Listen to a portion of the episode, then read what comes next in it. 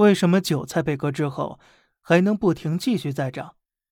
和我们想象当中不同，韭菜作为一种多年生草本植物，它从发芽、生长、开花结实，再到枯萎死去，整个生长周期甚至可以长达十年。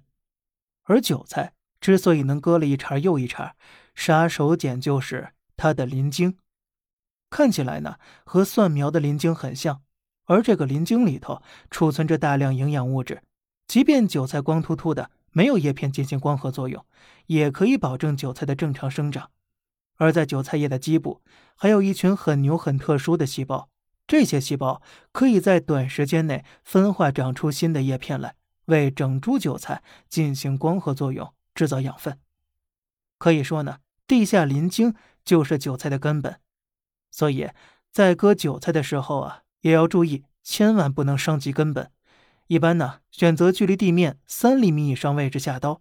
不出意外的话，割完一茬韭菜，只要一个月就可以再次收割新一轮的韭菜了。